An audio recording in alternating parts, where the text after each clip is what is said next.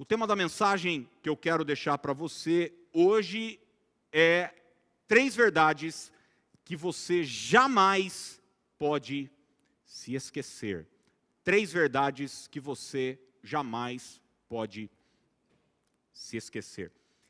Eu sempre tive uma memória excelente, mas eu me lembro que uma sexta-feira de 2013, eu estava em casa com as crianças sentado no chão, montando quebra-cabeça.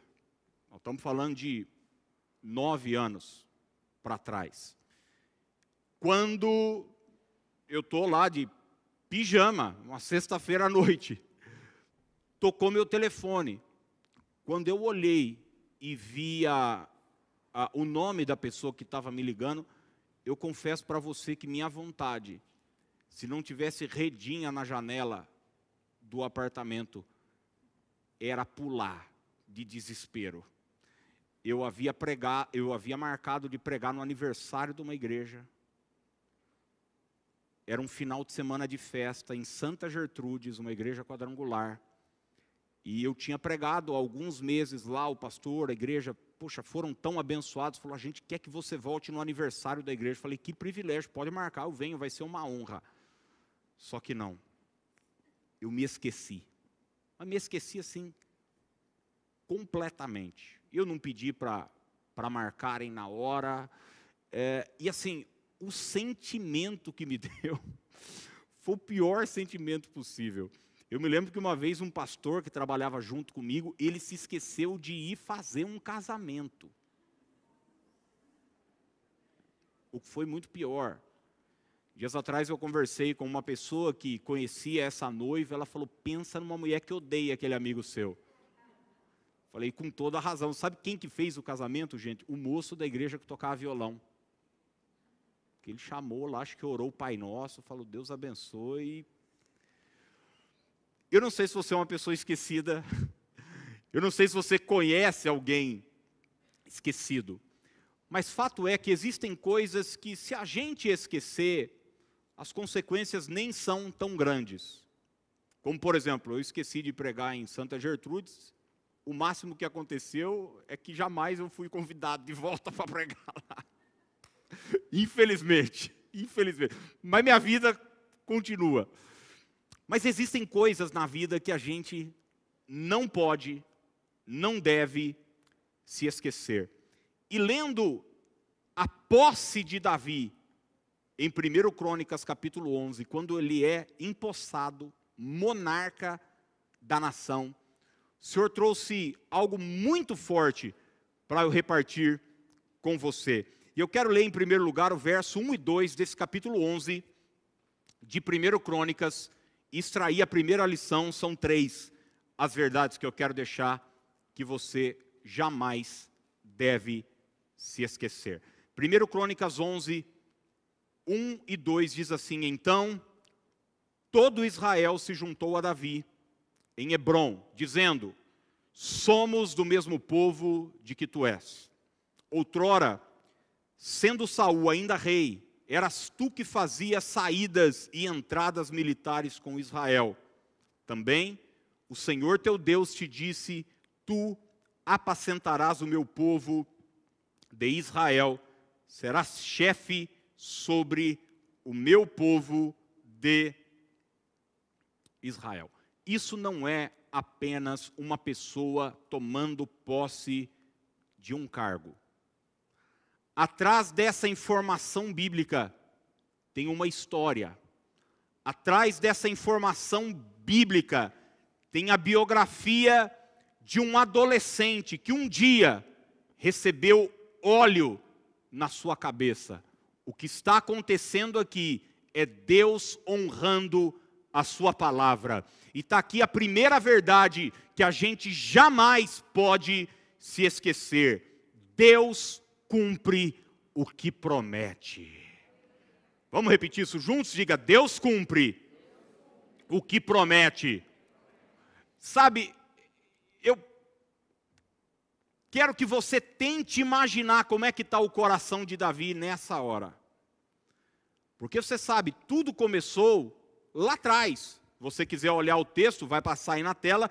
1 Samuel 16, 13, diz assim: ele só era um pastorzinho de ovelhas adolescente. Tomou Samuel o chifre do azeite e o ungiu no meio de seus irmãos, e daquele dia em diante o Espírito do Senhor se apossou de Davi. Então Samuel se levantou e foi para Ramá. A história de Davi começa aqui. O profeta Samuel vai à casa de Jessé, pai de Davi, ungir aquele que seria o próximo rei da nação. Saul está no cargo, mas Deus o rejeitou. Saul é desobediente. Saul não se não se arrepende do que faz. E Deus então manda Samuel até a casa de Jessé. E quando Samuel chega lá, olha o primogênito, o filho mais velho de Jessé, e diz: certamente é esse, alto, bonito, cara de rei. E Deus diz para ele: não atentes para a aparência, porque eu não vejo como o homem vê. O homem vê a aparência, mas eu vejo o coração. E foi passando o segundo filho, o terceiro, o quarto. Passaram sete filhos. E Samuel perguntou: não tem mais filho? Tipo, é só sete. Hã? Só sete filhos, não tem mais? Ele falou: não, tem mais um. Tem mais um, teu caçula ainda. Davi, mas ele está cuidando das ovelhas lá no passo, então manda chamar, porque a gente não vai se assentar sem ele chegar. Quando Davi é chamado e ele entra, o Espírito de Deus diz para Samuel: é esse. Aqui começa a biografia de Davi. E às vezes, gente, nós tendemos a romancear alguns textos da Bíblia, mas a gente não entende que a partir desse momento, lutas, embates, batalhas, um tempo de espera gigantesco. Davi vai ter que enfrentar um gigante. Davi vai ter que enfrentar um rei maluco atrás dele. Davi vai ter que enfrentar exércitos. Tempo de completa e total dificuldade na sua vida. Ele vai morar em caverna durante muitos anos, mas agora ele está sendo empossado como rei da nação, porque a despeito das lutas, das dificuldades e dos problemas que ele passou na vida, e certamente você também passa, ou talvez até esteja passando, Deus cumpre aquilo que ele prometeu. Às vezes as lutas querem nos fazer duvidar do óleo que foi derramado sobre a nossa cabeça. Mas em nenhum momento as lutas que Davi enfrentou, e às vezes sabe qual é a maior luta, gente? Não é nem a inveja, a crítica, e Davi passou por tudo isso. Às vezes a maior luta é o tempo de espera, cara. Você vai ler, eu não sei você, eu sou apaixonado por Gênesis, sou apaixonado pela história de Abraão. E daí você lê lá, Gênesis 12: sai da tua terra, farei de ti uma grande nação e nossa, eu, eu, não consigo parar de ler. Daí lê o capítulo 13, Ló é, é, se, se aparta dele, e Deus diz: Olha, Abraão, onde os seus olhos enxergarem, eu te darei como herança. Daí você vai ler o capítulo 15, que é onde Deus manda ele olhar para as estrelas dos céus e contar se é que ele pode. No capítulo 17, Deus aparece e diz: Eu sou todo-poderoso, anda na minha presença, ser perfeito. No capítulo 18, Abraão recebe a presença de três anjos na casa dele, enfim a Bíblia vai mostrando coisas extraordinárias. Daqui a pouco, capítulo 21, visitou o Senhor a Sara. E ela concebeu no tempo determinado pelo Senhor. Acontece que isso tudo que eu contei para você em um minuto demorou 25 anos. E às vezes o tempo da espera quer nos fazer acreditar que Deus mudou de ideia. Lembra que no capítulo 15, Deus falou para Abra, é, Abraão falou para Deus o seguinte: Viu, o meu herdeiro vai ser o empregado aqui de casa, o Damasceno Eliezer. E Deus respondeu logo para ele: Não será esse o teu herdeiro, mas aquele que será gerado de ti. A gente tende a pensar, porque algo está demorando, porque algo não está acontecendo dentro do nosso relógio. Deus mudou de planos, mas eu quero dizer para você que aquilo que Deus tem para a sua vida continua de pé Jesus diz: os céus e a terra vão passar, porém as minhas palavras jamais passarão.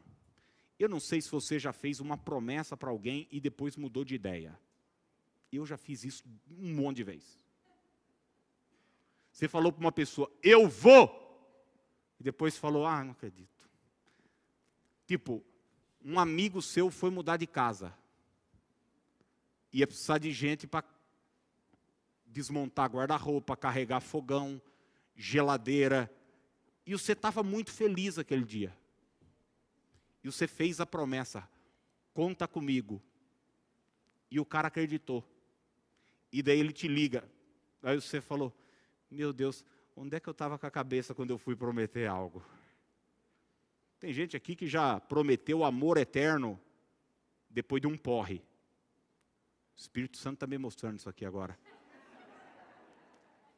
É. Eu te amo. Eu não sei o quê. Eu já prometi amor eterno, gente, quando eu tinha. Eu já contei aqui. Eu me lembro que eu escrevi uma cartinha de amor para uma menina que estudava comigo. Eu tinha 10 anos de idade. Eu estou contando para você e eu estou vendo a carta aqui. Eu lembro que eu escrevi em verde, porque eu tinha aquela canetinha quatro cores da, da BIC: verde, azul, preta e vermelha. Eu, aliás, eu tenho uma hoje ainda. Ela me acompanha, não é a mesma não. É outra. Eu escrevi em verde. Eu escrevi para ela: Eu te amo e nunca deixarei de te amar. Fiz um coração, botei meu nome, o nome dela. Esses dias eu saí do culto, fui comer num lugar, quem que eu encontro? Ela lá. Opa, tudo bem? Glória! Que ela olhou e falou: Esse cara aí não tem palavra, não. Esse cara aí não tem palavra. A gente muda de ideia, circunstâncias vêm, nosso coração muda, enfim, a vida toma outro rumo, a gente amadurece, nossos gostos mudam, mas aquilo que Deus falou continua de pé. Deus falou que vai cuidar de você. Deus falou que é o teu pastor e nada vai te faltar. Aí vem pandemia, vem não sei o quê, você é mandado embora, uma situação X ou Y na empresa, uma mudança. Você diz, ah, e agora? Deus diz, diz o seguinte: e agora eu vou continuar cumprindo o que eu sempre prometi para você. Eu vou cuidar de você. Eu vou cuidar da sua família. Deus cumpre aquilo que prometeu. Quando o filho de Davi estava inaugurando o templo, porque o primeiro, um dos primeiros atos de Salomão ao assumir o reinado, Davi já havia morrido, ele inaugura o templo e a Bíblia diz que ele faz uma oração. E tem alguns meses eu preguei sobre essa oração de Salomão, e olha que coisa linda, 1 Reis 8, verso 56. Salomão ora da seguinte maneira: Bendito seja o Senhor, que deu repouso ao seu povo Israel segundo tudo que segundo tudo que, gente, prometer. Nem uma só palavra falhou de todas as suas boas promessas feitas por intermédio de Moisés, seu servo. Deus cumpre aquilo que prometeu.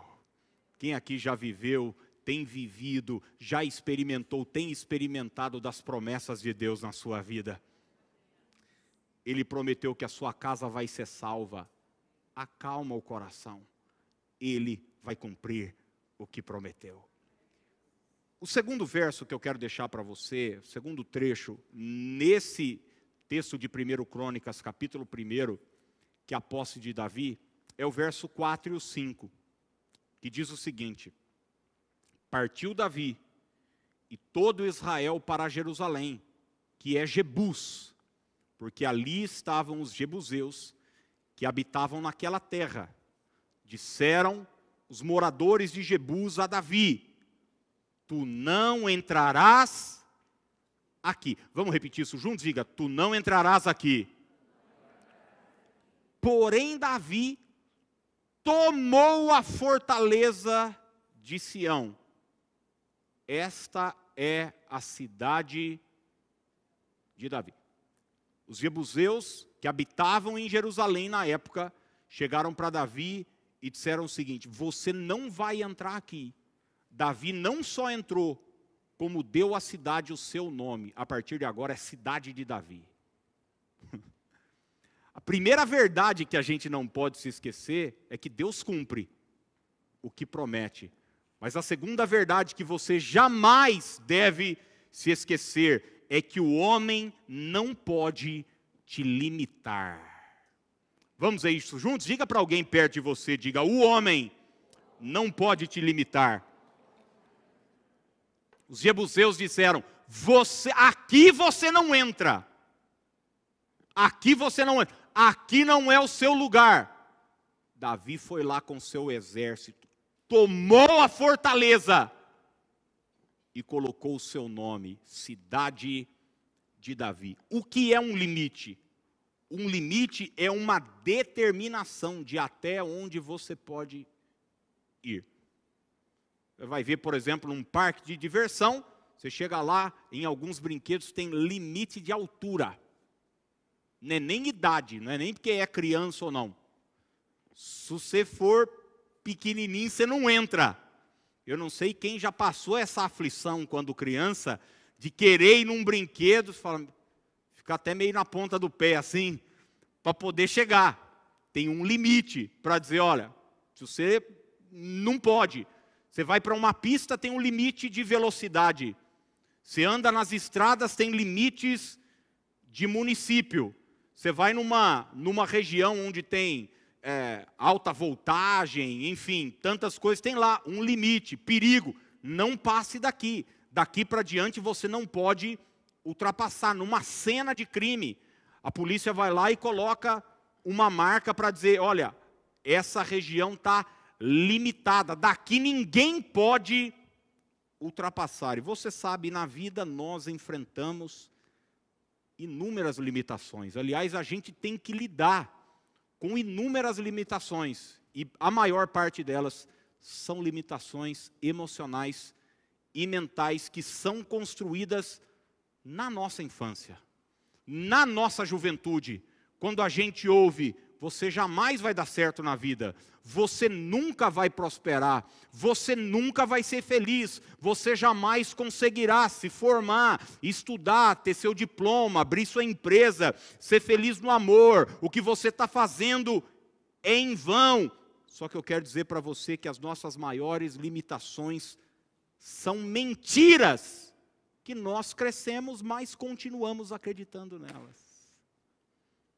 Que a gente se apega àquelas palavras, que nada mais são do que maldições, é algo mal que foi dito, e a gente abraça aquilo como verdade, e toda vez que a gente vai prosperar, a gente para, se sabota, porque dentro de nós parece que tem um limite dizendo: você não pode avançar. Ninguém na sua família avançou, ninguém na sua família conquistou isso. Você já tentou outras vezes, as coisas, você sabe que as coisas não dão certo, mas hoje eu quero que você saia daqui pronto para viver uma vida sem limites pelo poder de Deus.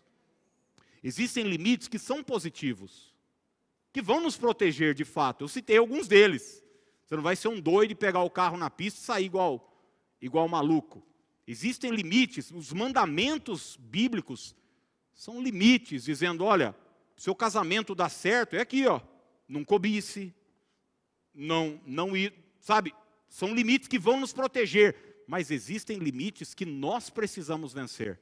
E é sobre eles que eu estou falando. E a gente tem que entender, botar isso na cabeça e jamais se esquecer, gente. O homem, as pessoas, os seres humanos não podem nos limitar, não podem impor limites a nós. Davi nunca aceitou limites na sua vida. Vou olhar para a história de Davi, gente, é, é uma história linda. Eu tive em Israel em 2017 e até hoje aquela nação tem uma veneração por Davi. A bandeira tem a estrela de Davi. Onde você vai, tem alguma menção, alguma alusão a Davi, que viveu há milênios, milênios e milênios. Mas nem sempre foi assim.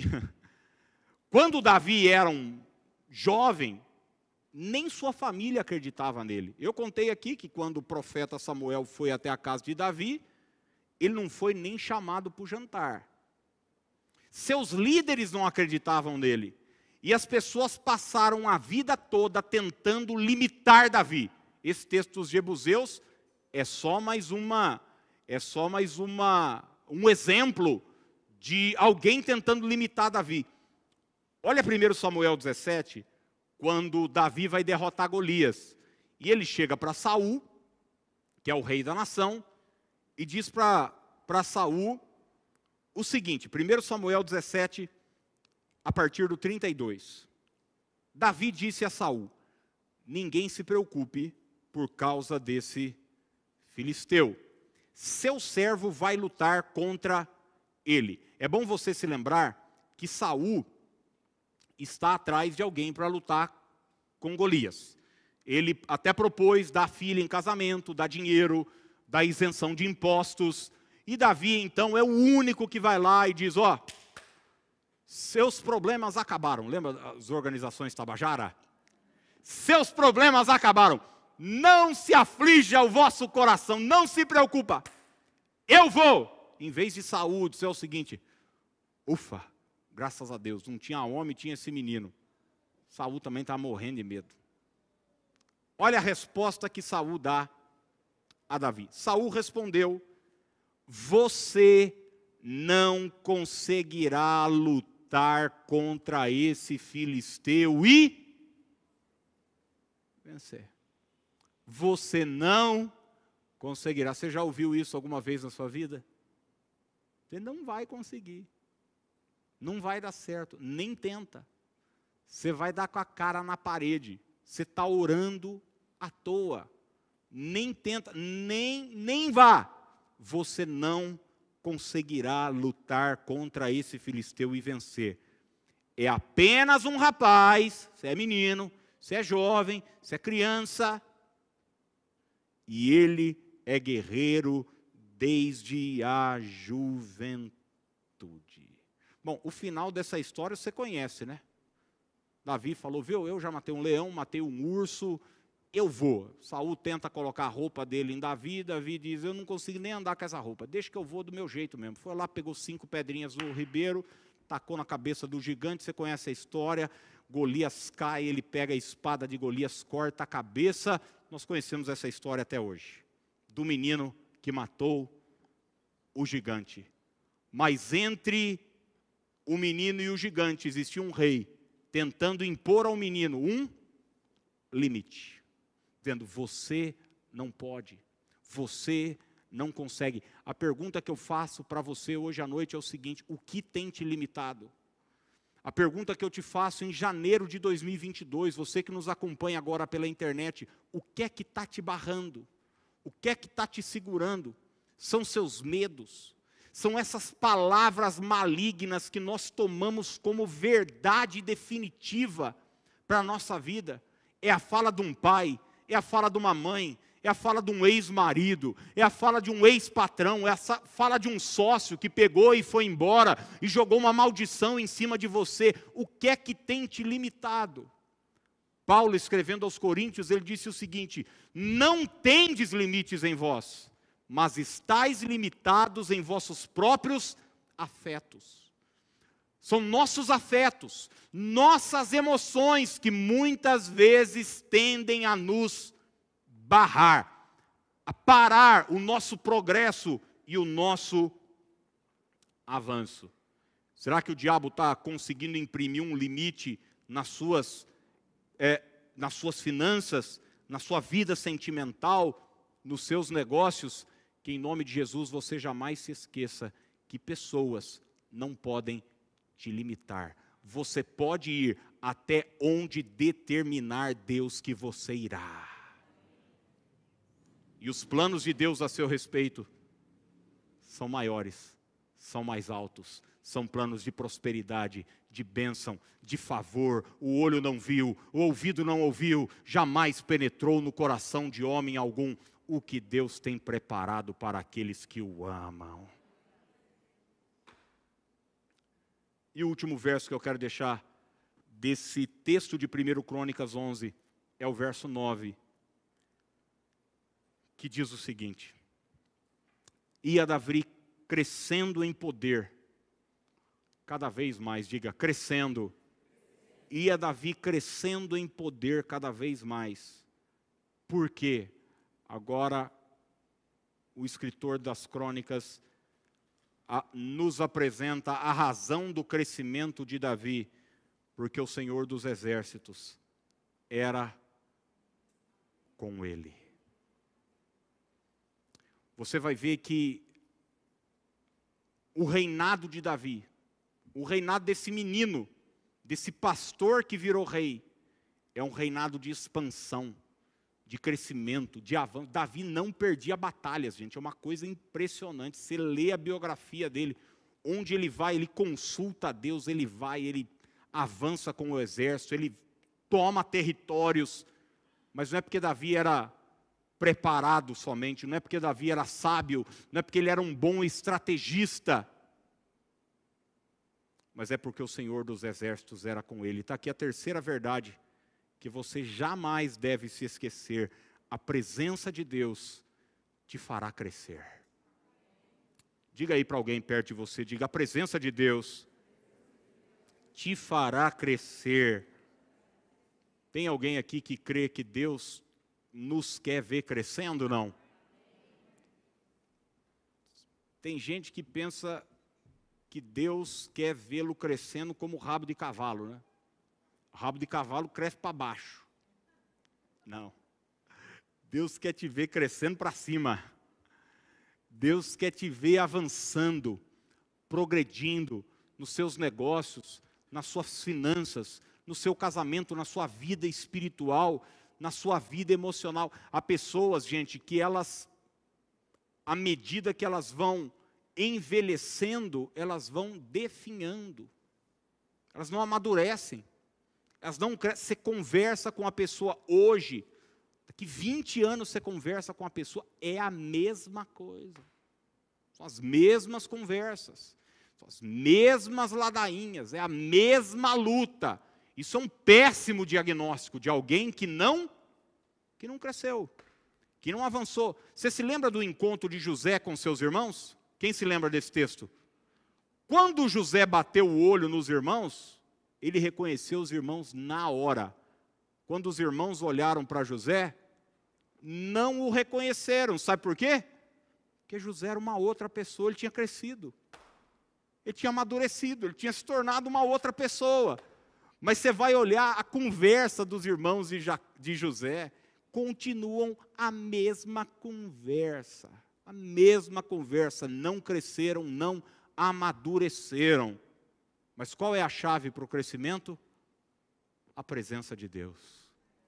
Quem anda de mãos dadas com Deus tem uma vida em constante crescimento. Olha o que Provérbios 4,18 vai nos dizer: a vereda do justo é como a luz da alvorada ou da aurora, que brilha cada vez até até a plena claridade do dia, ou até ser dia perfeito.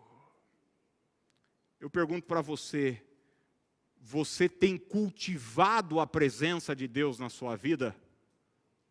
Sabe, eu creio que o fato de você estar aqui hoje, uma quinta-feira à noite, essa primeira quinta-feira do ano, é porque você sabe no fundo que sem Deus você não vai chegar muito longe, não. Aliás, sem Deus, a gente não vai chegar em lugar nenhum. Mas se Deus é por nós, quem será contra nós? O apóstolo Paulo diz o seguinte: eu tudo posso, mas não é porque eu tenho força, não. Eu tudo posso naquele que me fortalece. Eu tenho um Deus que me dá força para atravessar todas as situações da vida. A presença de Deus nos faz crescer. O Senhor dos exércitos era com Davi e ele crescia cada vez mais. Eu quero encerrar contando para você que Jesus Cristo reuniu seus discípulos e deu aos discípulos aquilo que a gente conhece hoje ainda como grande comissão. Você se lembra que eram doze os discípulos, Judas tinha ficado pelo meio do caminho, eram onze. Mas existia um outro grupo, maior, que estava com Jesus. Ali no cenáculo, no início de Atos dos Apóstolos, Lucas diz que era em torno de 120 pessoas, o começo da igreja. Mas Jesus deu uma ordem para aquelas pessoas: ide por todo mundo e pregai o evangelho a toda criatura, fazei discípulos, batizando. Ou seja, a intenção de Jesus ao olhar para aquelas 120 pessoas, aquele grupo, talvez um grupo como esse que está aqui hoje à noite, é que esse grupo se tornasse gigantesco, que ele crescesse, que ele se expandisse, que ele chegasse até os confins da terra. E ele diz para aquele povo: vocês vão, vocês vão, preguem a palavra, nós vamos crescer, nós vamos batizar, o número de discípulos vai explodir. Mas ele não diz isso, vira as costas e vai embora, gente. Ele diz em Mateus 28, 20. A última frase do Evangelho de Mateus, que narra a vida de Jesus. E eis que estou convosco todos os dias até a consumação dos séculos. Jesus diz para os discípulos o seguinte: vocês vão crescer, a igreja vai crescer, o que eu estou confiando nas suas mãos vai crescer, mas vai crescer porque eu estou junto com vocês. Que esse ano de 2022 seja um ano encharcado da presença de Deus na nossa vida, que seja um ano de oração, que seja um ano onde a gente não fica negociando o culto, não, gente vem no culto só se não tiver outro compromisso, só lê a Bíblia se tiver com vontade, só ora se estiver disposto, não. Que a gente faça da presença de Deus o alvo da nossa vida. Davi diz o seguinte: Uma coisa eu peço ao Senhor e a buscarei, que eu possa habitar na sua casa todos os dias da minha vida. Que essas três palavras jamais saiam do seu coração essas três verdades. primeira delas, Deus cumpre aquilo que ele promete. Vamos repetir? Diga: Deus cumpre aquilo que ele promete. Segundo lugar, o homem não pode te limitar. Vamos repetir? Diga: o homem não pode te limitar. E quando eu digo homem, eu não estou falando seu vizinho, seu colega de trabalho, eu estou falando seu vizinho, seu colega de trabalho, eu estou falando William Bonner, eu estou falando o, o, o, sistema político do Brasil, é, eu estou falando, eu estou falando de, de tudo, a ação humana, as dificuldades, os dilemas que todos nós atravessamos, as palavras negativas, elas não podem nos limitar. Sua vida está nas mãos de Deus e Deus vai te levar além, no nome de Jesus. E a terceira coisa que você precisa gravar é que a presença de Deus te fará crescer. A presença de Deus te colocará numa rota de crescimento constante em nome de Jesus.